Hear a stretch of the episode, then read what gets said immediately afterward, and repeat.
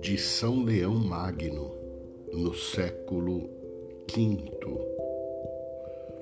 uma virgem da descendência real de Davi foi escolhida para a sagrada maternidade. Iria conceber um filho, Deus e homem, primeiro em seu espírito e depois em seu corpo. E para evitar que, desconhecendo o desígnio de Deus, ela se perturbasse perante efeitos tão inesperados, ficou sabendo, no diálogo com o anjo, que era obra do Espírito Santo o que nela se realizaria.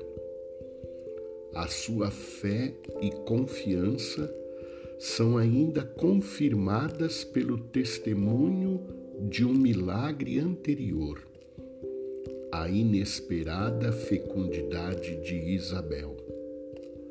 De fato, quem tornou uma estéril capaz de conceber, pode também fazer com que uma virgem conceba.